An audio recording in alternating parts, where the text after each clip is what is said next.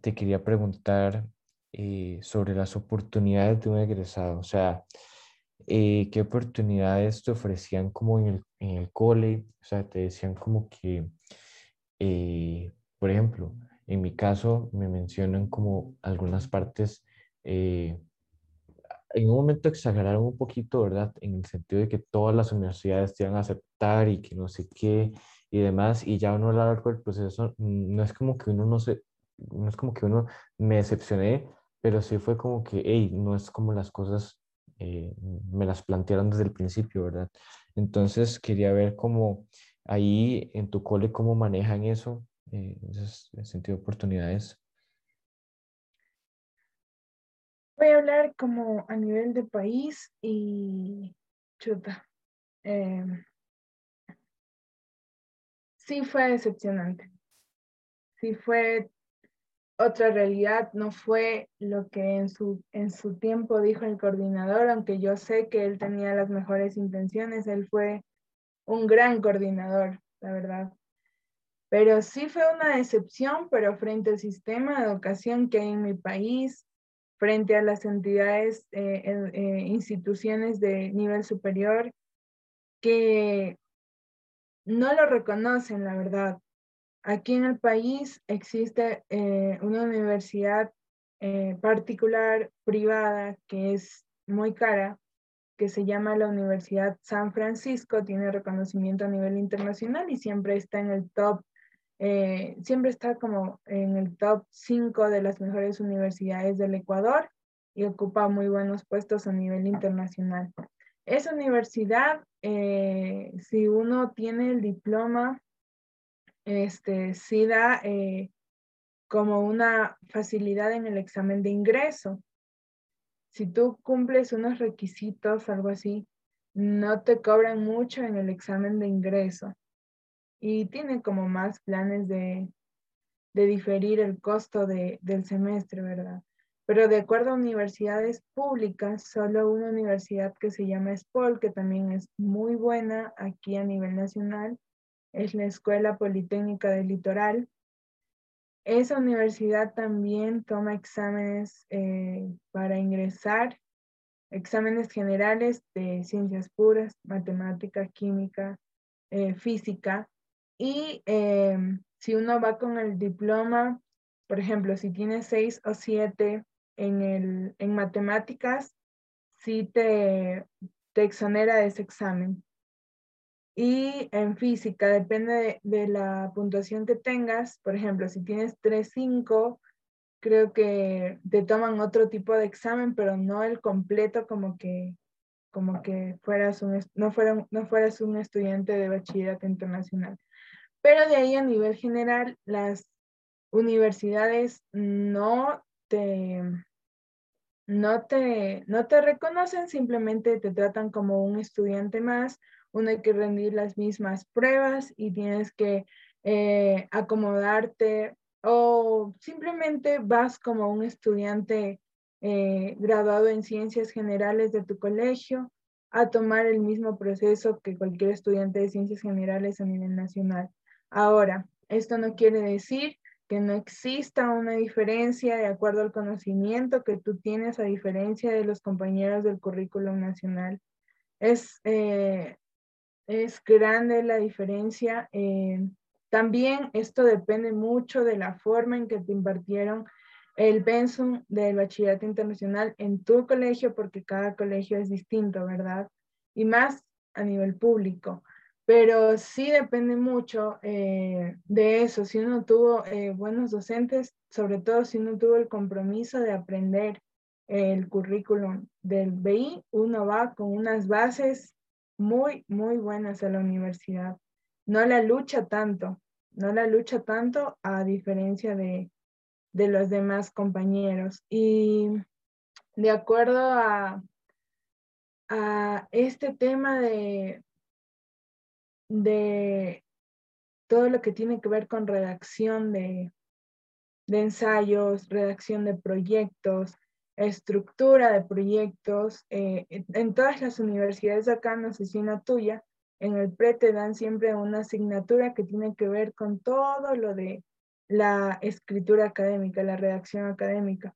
Y en eso, la verdad, yo puedo decir que estamos como adelantados porque sabemos todo este tema de APA, sabemos la redacción, este, sabemos cómo eh, encontrar, qué sé yo, la tesis central de una obra y todo este tema como básico, ¿verdad? Y esa diferencia del, del bachillerato normal, eh, normal, o sea, yo, yo te digo así, uno sí ve la diferencia porque hasta uno se puede... Eh, eh, poner al nivel de un estudiante que está en un colegio privado, que obviamente la verdad aquí en el país muchos, no todos de los colegios privados sí son buenos. Eh, otra cosa donde uno tiene experiencia es que da unas buenas exposiciones. generalmente mis compañeros que han, han, estado en BI siempre han, han sorprendido con la creatividad que ponen a las exposiciones y en la gestión. Yo pienso que la, la, este espacio de CAS a uno le hace desarrollar personalmente demasiado, porque uno aprende a gestionar fondos, aprende a hacer un proyecto escrito realidad, aprende todo este tema que para mí a los 17 años eran temas de personas adultas, cuestiones que a mí me tocó ver porque uno le pone compromiso a los proyectos ya que vas a ayudar a algunas personas, o sea, tú eh, te comprometes porque hay promesas de promedio.